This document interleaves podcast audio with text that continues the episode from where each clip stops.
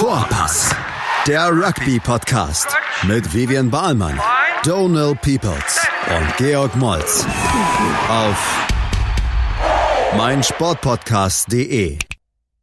Ja, herzlich willkommen bei unserer äh, neuesten Podcast-Folge von äh, Vorpass. Genau, hier geht es um äh, Rugby auf jeden Fall äh, und ganz viel dieses Mal auch wieder um Six Nations. Am Wochenende war die zweite Runde, ähm, wo auf jeden Fall Irland gegen Wales, ähm, Schottland gegen England und Italien gegen Frankreich gespielt haben, um das ein bisschen in die Tiefe anzuschauen bzw. Äh, auseinanderzunehmen, habe ich heute im Studio zu Gast nochmal meine Best Friends direkt aus England geflogen und direkt aus München eingeflogen. Aus München Big G in der House. Big G, wie geht's? Alles gut? Hallo Donald, freut mich hier zu sein und extra aus England eingeflogen, keine Kosten gespart, Vivian Barmann. Oh, Donald Peoples. Ich muss die ganze Zeit so mal lachen zurückhalten. Dieses Intro. Ich freue mich hier zu sein, auf jeden Fall. Du bist auf jeden Fall von uns drei wahrscheinlich die bekannteste. Ähm, Vivian, wir haben noch nicht so groß über die, beziehungsweise fast gar nicht über die äh, Frauen Six Nations geschaut. Aber dieses Mal geht es eigentlich nur um die ähm, Männer Six Nations. Durftest du ein bisschen hart zuschauen am Wochenende? Hast du die Spiele ein bisschen gesehen? Äh, ich habe ich hab die Spiele gesehen. Ich habe ähm, die Highlights geguckt, muss ich sagen. Das ganze Wochenende am Ackern gewesen äh, um mich und habe mich hier um den Lokalsport in Mannheim gekümmert. Aber Spiele habe ich gesehen und ähm, so. nach dem Spiel Irland-Wales dachte ich so, okay, hier habe ich die beiden besten Mannschaften äh, des Turniers gesehen. Ähm, dann kamen andere Spiele dazu und jetzt weiß ich auch nicht mehr. Ich bin komplett geflasht von dem Wochenende und finde auf jeden Fall, dass das ähm, ein Top Six Nations Wochenende war. Geil. Big G, ähm, starten wir gleich mit äh, Irland gegen Wales. Das war auf jeden Fall von, von allen drei, würde ich mal sagen, das Topspiel. Ähm, wenn ich mal ein bisschen in die Wunde greifen darf, ähm, Vivian und George, ihr habt beide ähm, auf jeden Fall für Wales getippt. Ähm, bin mir halt nicht sicher. Ich glaube, es ging 24-14 aus für Irland. George, was ist da bei Wales passiert?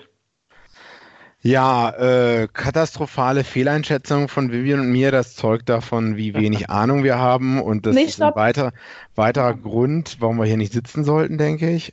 und darüber reden sollten. Was? Auch ein Profi kommt an seine Grenzen. Das sage ich jetzt mir mal uh. und lasse es so stehen. und was ist Ja, okay, du hast ja auch noch mehr Ahnung. Also wie ist es dazu gekommen? Äh, ja, Wales, wahrscheinlich hat man sie überschätzt, weil sie zu Hause keinen richtigen Gegner hatten gegen Italien. Man war geblendet davon, dass die halt äh, zu null gewonnen haben, Wales zu Hause, die Woche davor gegen Italien und dass Irland halt nur das Nötigste getan hat gegen Wales. Ne? Und wir alle sind irgendwie davon ausgegangen, denke ich, dass, oder zumindest ich und Vivian, Vivian und ich, dass äh, Wales so formstark bleibt, wie sie es in den letzten Jahren schon waren. Und das ja. ist nicht so eingetreten, würde ich sagen. Und Irland hat ja auch verdient äh, gewonnen und gut gespielt, würde ich sagen. Ja, also wir sind jetzt mit dem neuen Trainer von Irland, also natürlich bei beiden Seiten neuen Trainer, aber ähm, von Pivak bei Wales, der ist eigentlich eher neu in die Rolle und, und Andy Farrell ist eigentlich so reingewachsen als Assistant. Ähm, hast du was anderes gesehen, als was vorher ging? Also gibt es irgendwas, was Neues, was du entdecken könntest in der irischen Mannschaft? Also auf jeden Fall das ganze Spiel durchweg ein Ultra-Bock, dieses Spiel zu gewinnen. Also ich fand einfach, dass grundsätzlich mehr Drive in allem da war. Also ich fand, die Set-Pieces sind haben sie krass dominiert. Äh, da hatte einfach, da war Wales einfach immer ein Stück zurück. Lass es so ein Lineout sein und danach direkt, direkt, ähm, direkt ähm, ins Mall. Da, die hatten sofort den Drive einfach von dem Mall und ähm, Wales konnte einfach in solchen Momenten so gefühlt nie irgendwas machen. Ähm, an, an Rucks, an, an Angriff der Hintermannschaft. Ich fand, da war einfach ähm, Irland irgendwie immer so ein Schritt aggressiver, schneller, ähm, wacher und von daher finde ich auch Irland komplett verdient ähm, gewonnen und meiner Meinung nach also wirklich die bessere Mannschaft in dem Spiel gewesen. Äh, ja. Donne, wie siehst du das? Also jetzt auch, wenn du die beiden auch Trainingstrainer ja. so vergleichen würdest? Hm, also ich habe selber ähm, so eine kleine Entwicklung gesehen. Also es hat wahrscheinlich die Mischung aus ähm, Mike Cat, der quasi für den Angriff zuständig ist. Ähm, der könnte halt natürlich bei Italien nicht so viel ähm, erreichen. Ich glaube, der war auch fühlte sich sehr unwohl in Italien. Habe ich so ein paar Sachen gehört, dass seine Familie mhm. nicht in Italien geblieben ist und so. Und dann wahrscheinlich un, also man fühlt sich vielleicht ohne Familie da irgendwie nicht so zu Hause. Ähm, aber jetzt natürlich in England zusammen, äh, also in Irland beziehungsweise ähm, mit ähm, quasi Ander Farrell dann, dass man gleichen Bezug hat. Andy Farrell war auf jeden Fall sehr heiß, äh, Mike Cat reinzuholen und ich glaube, dass, dass die zusammen auf jeden Fall irgendwas da ähm, für, ein, für einen Angriff sozusagen zusammenbasteln könnte. Da habe ich gesehen, ähm, dass bei ein, zwei Moves, die quasi entscheidend waren, auch auf vom offenes Spiel sozusagen, dass sie ähm, bessere Entscheidungen beziehungsweise besser aufgestellt waren und dadurch bessere Entscheidungen treffen könnte. Und das ist quasi ähm, irgendwas, was ich vorher beziehungsweise zum Ende der Ära von Joe Smith halt nicht mehr gesehen habe. Es war sehr, ähm, sehr vom, vom sozusagen, wir mussten halt so auf diesen Skript hat ver verfolgen und wir dürfen halt nicht so viel selber entscheiden. Und ich glaube, das hat mit Mike Cat und zusammen mit Andy Farrell dann so ein bisschen ausgedehnt, ein bisschen geöffnet. Und da war auf jeden Fall mh, mm, gegen Wales, die normalerweise im Angriff sehr stark ist, waren sie selber ein bisschen überrascht, wie, wie gut Irland war da im Angriff. Also ich sehe es auf jeden Fall als positive Entwicklung bisher. Ja. Dass die Spieler alle so ein bisschen wieder mehr so, so dazu gezwungen sind, kreativer Einfach ja, also, gestalten. Also an sich ist es halt nicht so krass eine andere Mannschaft. Also wenn man halt von 1 bis 15 durchgeht, ist es halt eigentlich nichts Neues. Ähm, außer so auf ein, zwei Positionen ist es halt mehr oder weniger dieselbe Mannschaft, die da in die Weltmeisterschaft war, aber es ist einfach eine andere Art und Weise. Was, was bemerkenswert war, dass man halt ähm, zehn Offloads gesehen hat und das war quasi verboten, der, also fast verboten mhm. quasi in der Zeit von Joe Smith und ein, zwei haben dazu geführt zu nicht riesen Einbrüche oder so in der Wales-Verteidigung, aber man hat gesehen, wenn man es in, also man, ich habe so ein paar Mal angeschaut ins Detail, äh, zum Beispiel besonders Robbie Henshaw, der macht noch einen Pop-Pass und der zum Beispiel Henderson oder solches, der kommt noch ein, zwei Meter durch und dann muss der walisische Verteidigung nochmal von dem ersten Punkt reagieren. Und das ist irgendwas, was im irischen Spiel halt nicht vorher groß war. Und es gibt da einfach mal diese, der Angreifer hat quasi dieses ein, zwei Sekunden mehr, um sich auszustellen und quasi nochmal zu scannen, wie stellt sich die äh, Verteidigung auf. Und normalerweise in diesem Chaos halt nicht so schnell gut, also das ist irgendwas, was auf jeden Fall positiv, ähm, positiv überrascht war in dem Fall. Mhm.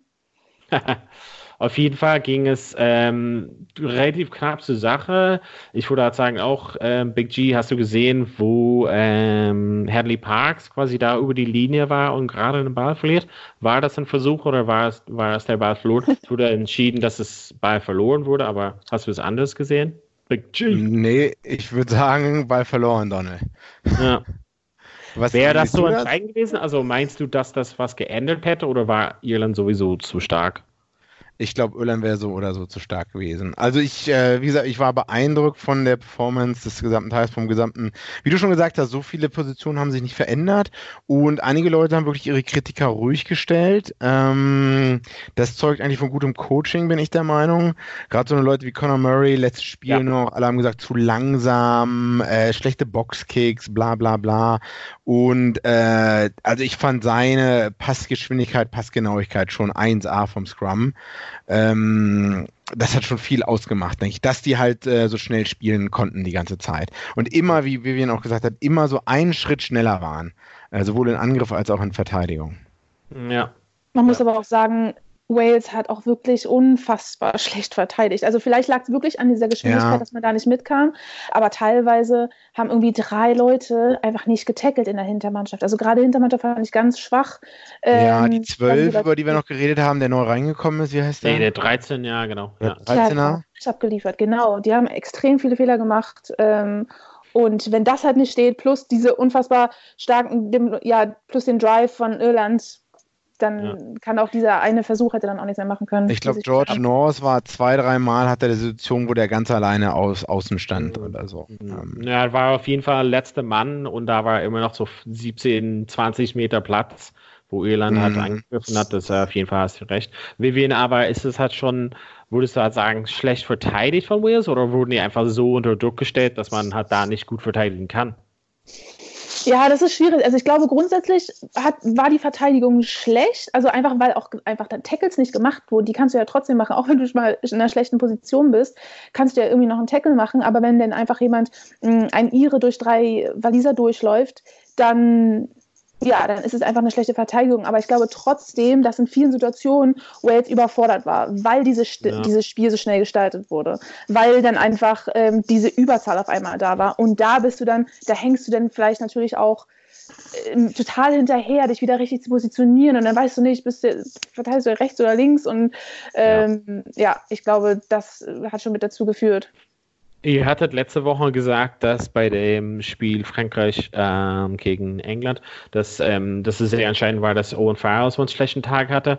Für mich, wo ich das Spiel geguckt hatte, ähm, habe ich gesehen, sobald Dan Bigger da raus war, hatte ich gedacht, okay, das ist jetzt gewonnen für Irland, weil ohne ihn hat es irgendwie ziemlich langweilig geguckt in der Hintermannschaft. Also Big G, hattest du da, sahst du irgendwie anders oder? Nein, nein, stimme ich zu. Äh, Dan Bigger, ich meine, das ist jetzt auch schon das, äh, der ist doch raus wegen äh, HIA, oder? Genau, ähm, genau, genau. Kopfsache, das ist schon das dritte Mal in fünf Monaten oder so. Auch schon bei der Weltmeisterschaft zweimal raus. Äh, nee, stimme ich zu, dass der halt äh, schon großen Einfluss auf das Spiel hatte. Ähm, aber es gibt auch noch ein, zwei andere Leute bei Wales. Also Alan Wynne Jones, äh, die haben auch versucht, ein, zwei Mal Offloads zu machen und äh, haben auch, da gab es auch ein, zwei Leute, Justin Tuperick glaube ich auch noch, Alan Wynne Jones, die halt gut gespielt haben oder so, aber es hat halt einfach nicht gereicht ja. in, der, in der Breite der Spieler. Dann geht, wie das du sagst, Dan Digger raus und ähm, das macht dann schon noch einen großen Unterschied. Ich glaube, es ist gut, dass Halfpenny auch wieder richtig zurück ist. Wenn der jetzt auch noch fehlen würde, ich glaube, dann hätte Wales ein Problem. Ich finde, er spielt schon auch, also dieses Wochenende und letzte Woche spielt er eine extrem wichtige Rolle in der Mannschaft. Der macht extrem viele gute Sachen. Ja, also, also das, was wir halt ein bisschen alle so sagen, auf jeden Fall legen hat zwar die Statistiken, also da sieht man das in Statistiken halt quasi wieder, quasi diese sehr schnelle Recycled Rocks, also quasi hier gesehen, dass unter drei Sekunden hatten Irland 60 Prozent der Rocks halt quasi. Und das gibt einfach diesen schnellen Pässe halt go forward, dass sie quasi die, man, also der, man hat einfach dort der Vorteil, dass der, äh, dass die Verteidigung nicht perfekt steht. Ähm, das ist auf jeden Fall macht das quasi ein bisschen leichter für Irland. Auch so ziemlich interessant. Also ähm, ich mag ja gerne die Statistiken ein bisschen tiefer anzuschauen. Ähm, Wirklich? Das Irland, man gar nicht. Irland hatte zehn Line Breaks und das ist auch ein Zusammenhang mit den, mit den Offloads und so zusammen. Das sind auch Statistiken, die für mich als, als Fan da auf jeden Fall positiv sind, dass sie halt auf jeden Fall erstmal durch die ähm, Verteidigungslinie kommen. Naja, fand ich auf jeden Fall interessant. Großen und Ganzen, ähm, ja, wie geht's dann da weiter? Äh, Irland ist auf, auf guten Kurs. Äh, weiß halt nicht, Wales raus oder ist es zu früh zu sagen? Also ich bin großer Supporter von Wales und deswegen möchte ich mich möchte ich da noch vorsichtig sein, aber man theoretisch würde ich schon meinen, boah, Wales muss jetzt schon noch einen Zahn zulegen, um diese Leistung irgendwie wieder gerade zu biegen. Also gerade haben sie jetzt ja. wirklich kein gutes Bild hinterlassen, muss ich echt so sagen. Und jetzt beim nächsten Spiel, ich weiß gar nicht, auf wem die jetzt als nächstes treffen, ähm, aber darüber reden wir dann auch nochmal gesondert. Ähm, aber da müssen sie pff, auf jeden Fall nochmal eine Schippe draufpacken. Ja, G, ist es zu früh, äh, Wales abzuschreiben, oder? Äh, ich hatte ja Wales als Favorit getippt, habe auch gedacht, dass sie das Spiel gewinnen. Die müssen zu Hause jetzt gegen Frankreich spielen in der nächsten Runde, mhm. was super interessant wird, weil ja Sean Edwards, der Defense-Coach von Wales, jetzt bei Frankreich ist. Ich dachte eigentlich in Runde 4 der darauffolgenden Runde wird ähm, das Entscheidungsspiel stattfinden von äh, England gegen Wales, aber pff, mittlerweile sehe ich die auch eher auf dem ja, ein bisschen absteigenden Ast, sag ich mal so. Okay. Mhm. Ja, wir wollen halt gleich in, Runden, äh, in Teil 2 unserer Folge ähm, auf die anderen Spiele gucken und dann geht es gleich weiter. Schatz, ich bin neu verliebt. Was? Da drüben. Das ist er. Aber das ist ein Auto. Ja, eben. Mit ihm habe ich alles richtig gemacht. Wunschauto einfach kaufen, verkaufen oder leasen. Bei Autoscout24. Alles richtig gemacht. Vernimmt sich, was man will, Gerüchte entstanden. Fast nichts davon stimmt. Tatort. Sport. Wenn Sporthelden zu Tätern oder Opfern werden, ermittelt Malte Asmus auf meinsportpodcast.de. Folge dem True Crime Podcast, denn manchmal ist Sport tatsächlich Mord. Nicht nur für Sportfans. Die komplette Welt des Sports. Wann und wo du willst. Karl Schneuzig, der Wintersport-Talk. Aktuelle News und Ergebnisse von, von Curling bis Skeleton, von Alpinski bis Eiskunstlauf. Karl Schneuzig auf meinsportpodcast.de Genau, wir sind wieder da. Auf jeden Fall haben wir schon jetzt in der ersten äh, Hälfte geguckt, wie es war bei Irland und ähm, Wales am Wochenende. 24-14 ging es halt aus im Aviva Stadium in Dublin. Dann ging es eigentlich weiter mit dem Spiel, wo wir alle sehr viel Hoffnung drauf gesetzt hatten. Aber leider hat das äh, Wetter hat nicht mitgemacht. In Edinburgh war es so, so eher so Schlammschlacht am Ende. Ähm, Schottland verliert 6 zu 13 gegen England. Vivian, äh, du als riesen England-Fan, warst du ein bisschen traurig, dass die Leistung nicht da zu sehen war? ja, schon. Ich habe schon ein bisschen mehr erwartet im Endeffekt. Also immerhin hat ähm, England als World Cup Finalist gerade so Schottland geschlagen. Das zeigt aber auch auf der anderen Seite, dass Schottland richtig gut doll abliefern kann, wenn sie es müssen. Das haben sie gerade in dem Spiel gezeigt.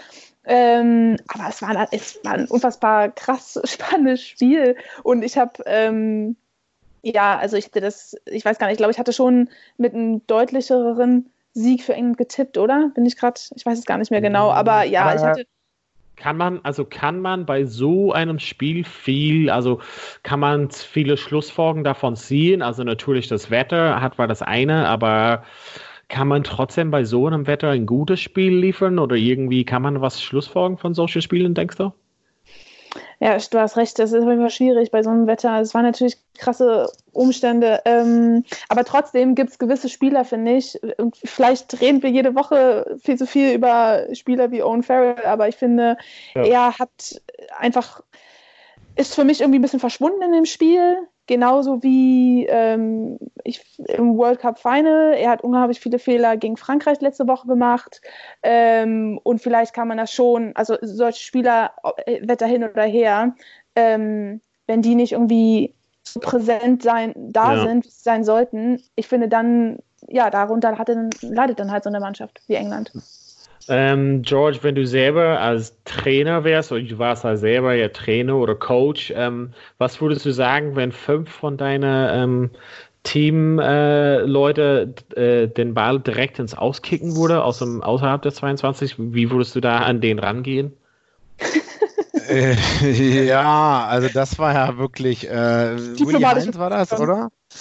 Ähm, ja, und das ist ja eigentlich, man, man schickt ja den auch rein, der eigentlich immer zweite Bank gespielt hat, schickt da Leute rein, denen man dann eigentlich noch mehr vertraut und dann sowas. Also die Leute würden dann erstmal nächstes Mal nicht mehr spielen, sag ich mal so. Weil, also ja, Konditionen hin oder her, aber es sind ja die Konditionen für beide Mannschaften sind dieselbe. Ja. Äh, und du hattest ja auch gefragt, ja, was kann man davon, was kann man da sagen? Also ja. wenn die Konditionen wenn die, wenn die Verhältnisse so schlecht sind oder so, dann muss man sich halt daran gewöhnen. Das ist halt wie mit dem Schiedsrichter oder so, play the ref, ne? Also man kann halt nicht ja. darüber meckern, dass das Wetter so kacke ist oder so, muss man halt immer kurze Pässe spielen oder so. Und ähm, wenn man halt weiß, dass es, dass man, wenn man öfters lange Pässe spielt und schnell spielen will, dass dann die Leute, die den Ball öfters verlieren, dann muss man halt dafür im Training, weil man ja schon weiß, wie das Wetter so wird, muss man die Leute dementsprechend einstellen. Also entweder muss man die Leute als Coach richtig einstellen oder die Leute sind zu blöd. Aber ich denke mal, dass die meisten Leute, die für England und Schottland spielen, auch vernünftig spielen können.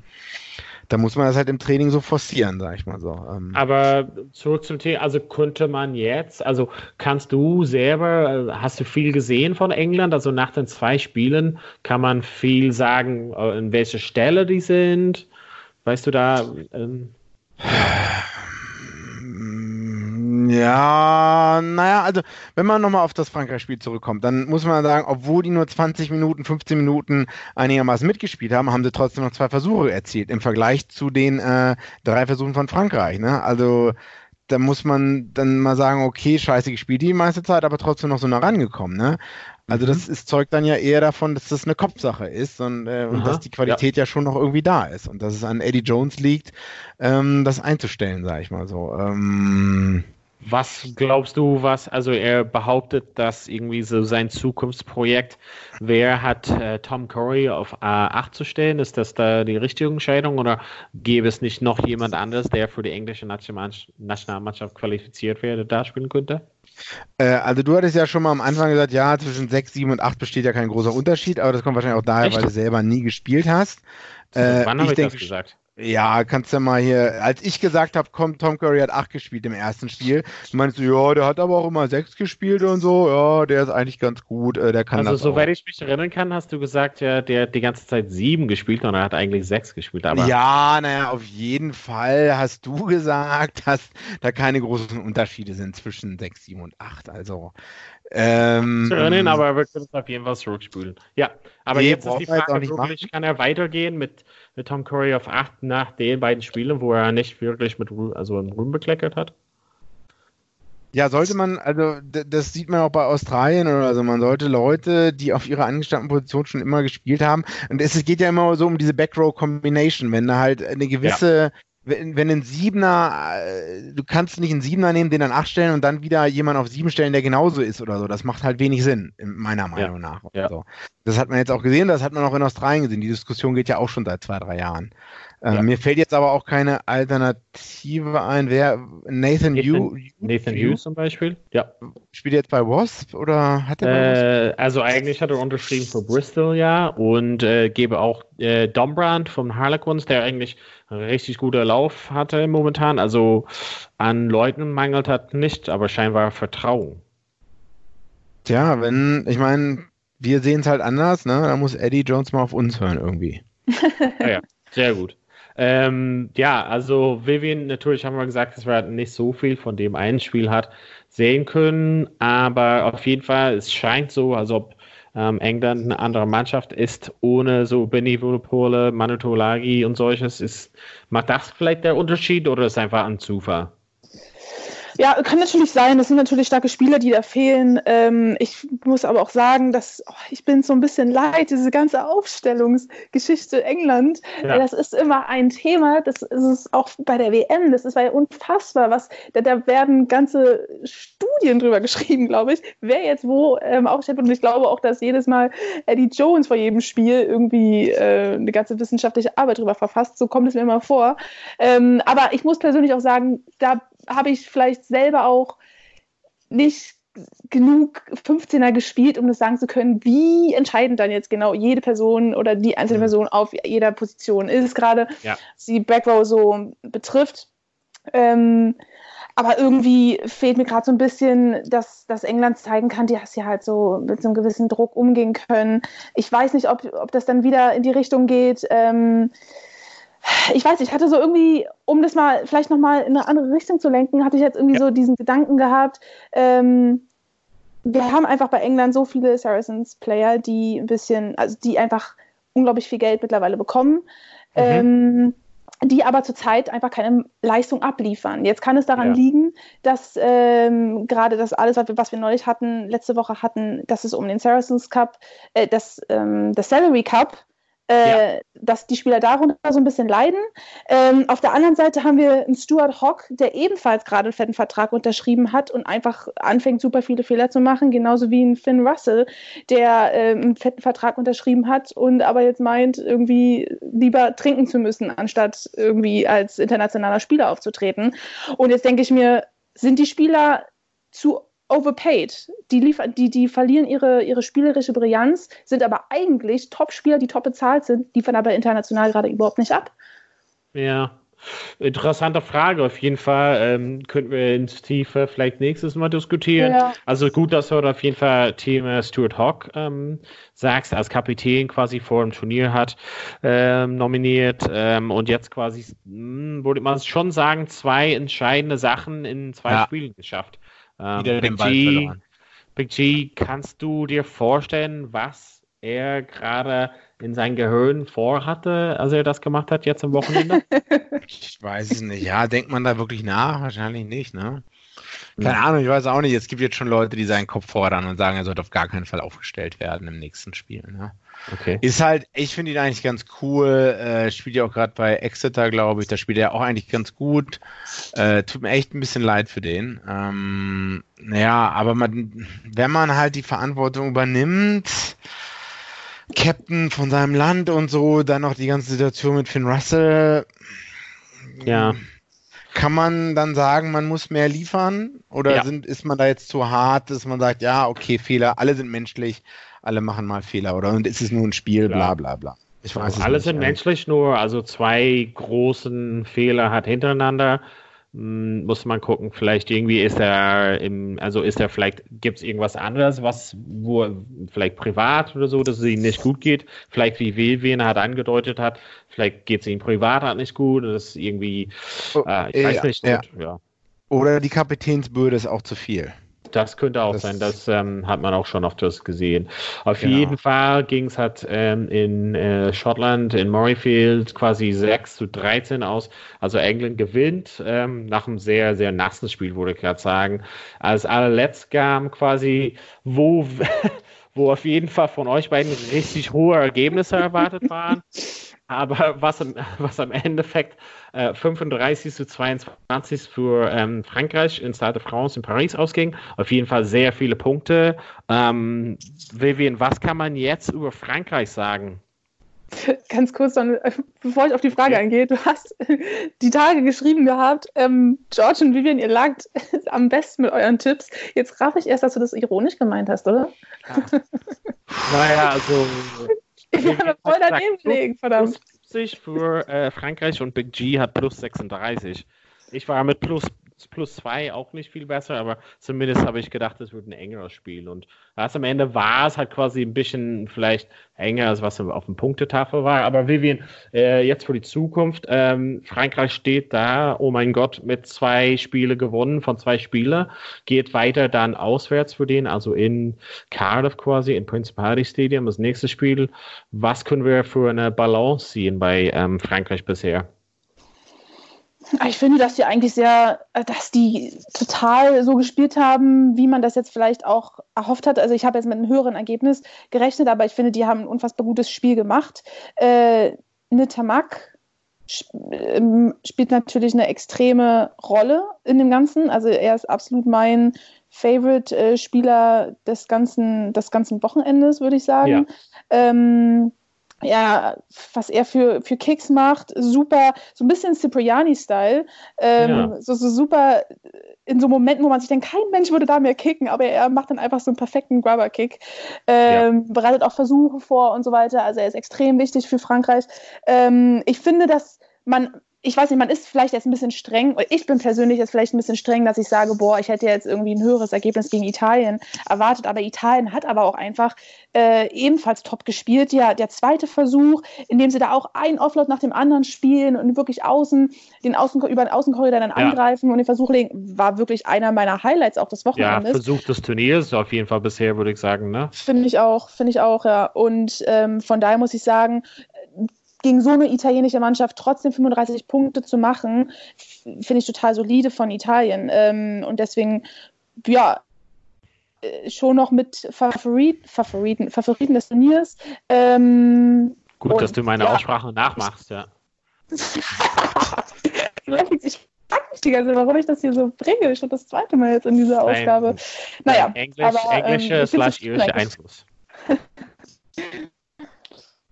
Also, ja, was glaubt äh, ihr denn?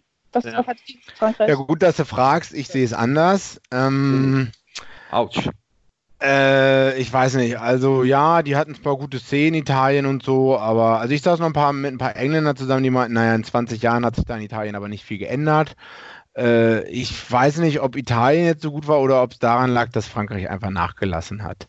Äh, ich denke schon, dass Frankreich die hätte konzentrierter sein müssen und die genauso wie Wales hätte weghauen sollen. Ähm, und bin auch eher ein bisschen enttäuscht von Frankreich, obwohl wir auch darüber geredet ja. hatten, dass es vielleicht so ein super shaky Spiel werden kann, up and down. Ähm, aber wir haben ja gesehen, also dass sie ja spielen können, auch gegen England. Aber dann ist es halt eine Kopfsache oder so, dass man dann doch 22 ja. Punkte zulässt. Vor allem war die zweite ja. Halbzeit ja beides 12 Punkte. Das muss man sich auch nochmal vor Augen halten. Ne? Ja, genau. Ja, ich wollte äh, sagen, das ist auch zur Halbzeit 23-10. Irgendwie aber in den entscheidenden Momenten für so Basics hat, hat, Frankreich immer so ein bisschen aus. Also die können diese, diese fantastischen Sachen sehr gut machen, aber so manchmal so die Basics absolut Gehirn ausschalten hat irgendwie. Genau. Vielleicht ja. kannst du denn und, ein hm? bisschen mit der ganzen Situation, so wie du letzte Woche meintest, Donald, äh, dass sie einfach dann ähm, den Ernst der Lage dann irgendwie nicht sehen, weil ja. sie halt der Meinung sind, sie sind hier auf stärkere Mannschaften, also ein bisschen locker lassen, ja. gerade bei den Basics. Ich, ich, bin mal gespannt, wenn wir also nur kurz halt äh, ein bisschen vorne schauen. Also ich bin mal gespannt, wie sie wirklich tatsächlich gegenüber, also zum einen auswärts spielen, ne? also das ist eine Sache, die Franzosen sind immer ein bisschen schwächer auswärts, muss man sagen, auch die Clubmannschaften, aber zum anderen gegen eine gute Mannschaft, also, also England war meiner Meinung nach, ist natürlich eine gute Mannschaft, hat dann da ein bisschen einen schlechten Tag gehabt. Ich glaube, dass Wales auf jeden Fall heiß äh, zu Hause sein wird ähm, und auf jeden Fall diese französische Durchhaltungsvermögen quasi. Also wir sehen immer so, also beziehungsweise ich merke immer, dass Frankreich von den von den Kräften so ein bisschen nachlassen. Also natürlich hatten die von der Bank auf jeden Fall ein richtig geile Game Finishers, könnte man sagen, wie Eddie Jones sagt, aber so die Ausdauer von der gesamten Mannschaft könnte man schon unter Beweis stellen. Und wenn du mit einer fitte Wales-Mannschaft vielleicht auftrittst, könnte es halt unter Beweis gestellt, zumindest auf jeden Fall. Big G, ähm, wenn so ein bisschen vorne schauen, ähm, wer ist jetzt für dich nach zwei Runden der Favorit? Ich bleibe immer noch, ich äh, bleib immer noch bei Wales und, und England. äh, oh. Da äh, halte ich dran fest. Okay, und Vivian, äh, was denkst du nach zwei Runden? Wer ist immer noch ah. vorne für dich? Also die Top drei Teams sind für mich Irland, Wales, Frankreich. Ich bin da ganz, ich kann mich da gerade nicht festlegen, wem ich da ganz vorne sehe. Kann, nach dem Wochenende würde ich sagen, finde ich, finde ich, ist Irland für mich weit vorne. Ich hoffe aber, dass eigentlich da auch von Wales noch ein bisschen was kommt. Cool, wir werden mal auf jeden Fall sehen. Ähm, wir hatten mal auf jeden Fall unsere geile Rubrik Tops und Flops. Ähm, für mich war auf jeden Fall ein mega top natürlich dieser Angriff ähm, von Irland zu sehen, bisschen was anderes zu sehen, bisschen Offload-Spiel. Ähm, genau, das war auf jeden Fall sehr positiv. Und auf der eher Negativseite, leider muss ich als Stuart Hawk wahrscheinlich nochmal erwähnen. Genau, es hat schwierig, das Kapitän so eine Leistung zu bringen, wie Big G gesagt hat sehr schwierig zu wissen, wie man weitergeht. Ähm, Vivian, hattest du da irgendwelche Tops, also Highlights oder Lowlights gesehen dieses Wochenende? Ähm, ja, nicht ganz so ähm, spezifisch, aber ich würde sagen, was ich gerade schon meinte, der zweite Versuch von Italien ist absolut mein Top. Ja. Mein Top de, des Wochenendes. Und geil, Flop, ja. so allgemein Verteidigung von Wales, das fand ich halt wirklich schwach. Also jetzt ohne einen ja. Spieler da hervorzuheben, ja. aber einfach die Verteidigung von Wales ging, ging für mich gar nicht. Big G, auf deiner Seite? Äh, mein Top war das Postmatch-Interview von Alice Gent. Gent? also, als er erstmal äh, äh, ein Bier getrunken hat und dann auch noch meinte, äh, und dann auch noch die Journalisten als Sausages bezeichnet hat und so. Ich konnte, ich musste mir das mehrmals anhören, weil es halt so schwer, also ich, für, für mich ist der super schwer zu verstehen. Wie bitte? Dein Englisch so schlecht ist, ne? Weil mein Englisch schlecht ist, ja, genau, wahrscheinlich. Nee, weil ich Hörgerät brauche, weil ich so alt bin schon.